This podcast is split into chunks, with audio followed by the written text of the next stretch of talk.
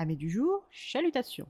Pour les petits nouveaux, moi c'est Sekhmet et je vous souhaite la bienvenue dans mon podcast littéraire. Dans mon émission, je vais tenter trois fois par semaine de vous donner envie de découvrir des livres de tout poil, récents et moins récents. Alors, si ça vous tente, c'est par ici la suite. Aujourd'hui, je vais vous présenter Pachinko de Minji publié aux éditions HarperCollins Poche.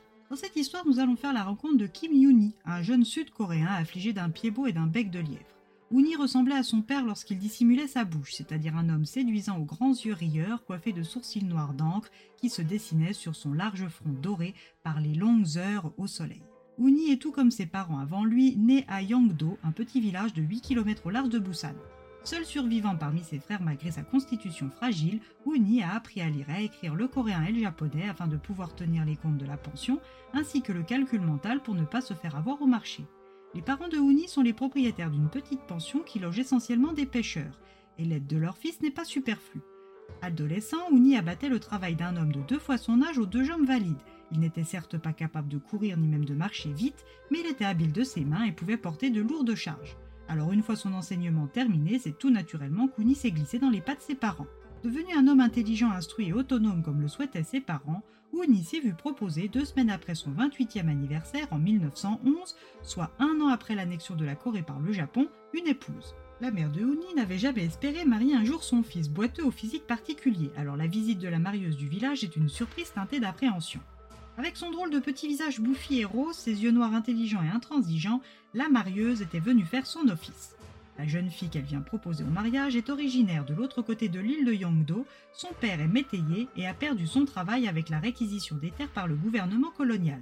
Doté de quatre fils sans fils, le père sans emploi est aux abois et cherche un époux pour son aîné Yang Jing, 15 ans. Cette jeune fille a la douceur et la tendresse d'un agneau et est prête à accepter les difformités de son futur époux sans réticence aucune. Les parents étant tous d'accord sur les termes du mariage, Yang Jing, 15 ans, et Uni, 28 ans, sont mariés dans la foulée. Une fois mariée, Yang Jin s'est tout de suite mise au travail dans la pension familiale. Cette maison en bois d'à peine 45 mètres carrés était réparée et améliorée par les parents de Uni depuis plus de 30 ans qui louaient les murs. Peu de temps après son arrivée, Yang Jing tombe enceinte et donne naissance à un fils aux jambes solides mais avec un bec de lièvre comme son père. Malheureusement, la fièvre l'emporte sept semaines après sa naissance. Son deuxième et son troisième enfant ne survivront pas non plus. Après chaque naissance, Uni allait au marché acheter des algues pour apaiser les entrailles de son épouse et après chaque perte, il lui rapportait des gâteaux de riz sucrés encore chauds pour la consoler.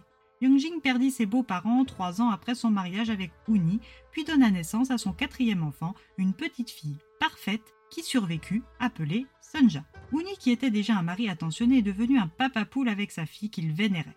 Mais 13 ans après l'heureuse nouvelle, Uni s'est éteint suite à la tuberculose. Yangjing est veuve, mère d'une jeune fille, et doit faire tourner une pension toute seule. Elle n'a pas le temps de s'apesantir sur son malheur et sa douleur, alors dès le lendemain de la mort de son gentil mari, elle reprend son travail. En 1932, Yonji a 37 ans, et la dépression mondiale ainsi que l'invasion japonaise en Mandchourie perturbent tout. Sa fille, qui tient son manque d'éloquence de son père, travaille dur pour l'aider à la pension. Sans être une beauté comme le criait à tous les vents son père, Sonja était plaisante à regarder et ce n'est pas les trois frères Chung, pêcheurs de nuit, qui diraient le contraire. Sunja, qui a toujours été entouré d'hommes, n'est pas timide ni emprunté pour leur parler, mais en dehors de la pension, son mutisme reprend le dessus. Un jour où elle discutait avec les marchandes ambulantes, l'une d'elles attire son attention sur le négociant Kon Hansu, qui n'avait Dieu que pour elle. Cet homme encadrait la vente, en gros, de tous les poissons du marché et était riche comme Crésus. Vêtu d'un costume à l'occidental de couleur claire et des souliers blancs, le tout accessoirisé d'un panama écru, il ne passe pas inaperçu au marché. Après des mois de rendez-vous secrets aux heures de la lessive, Sanja s'est retrouvée enceinte. Toute heureuse de cette nouvelle, elle l'annonce à son bel amant en. Ce dernier est ravi et lui promet de prendre bien soin d'elle et de leur bébé à venir mais ne pourra pas l'épouser et faire d'elle une honnête femme car il est déjà marié et père de trois filles qui vivent au Japon et n'a nullement l'intention de les quitter. Pour Sunja, c'est la douche froide. Elle congédie en dessous et refuse de le revoir. Elle se sent perdue et va bientôt devoir confier sa situation à sa mère. Un soir, un homme arrive à la pension trempé par la pluie et la fièvre. Cet homme est tuberculeux et a besoin de soins.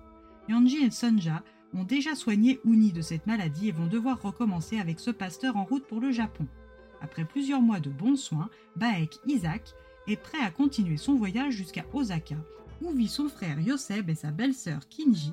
Mais quand il apprend la délicate situation de la douce Sunja, il n'hésite pas une minute à lui demander sa main. Yeonjin sait que cette proposition tient du miracle pour sa fille et son futur petit-enfant, mais cela signifie aussi des au revoir, voire peut-être même des adieux au vu de l'évolution des choses. Sunja et Isaac se marient et préparent leur voyage, mais comment cette jeune coréenne enceinte qui ne parle pas un mot de japonais va se fondre dans sa nouvelle vie loin de son village et des siens?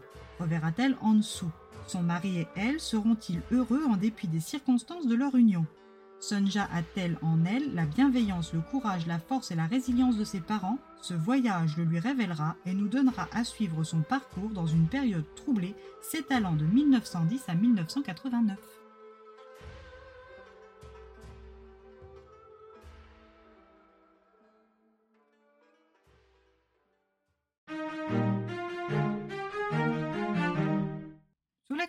Barack Obama disait de ce livre que c'était une histoire puissante sur la résilience et la compassion.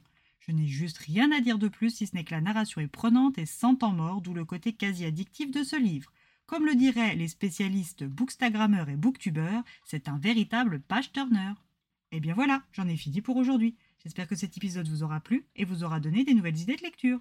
Si vous souhaitez découvrir d'autres petits bonbons littéraires tout droit sortis de ma bibliothèque, je vous retrouve le samedi 25 novembre prochain pour un nouvel épisode.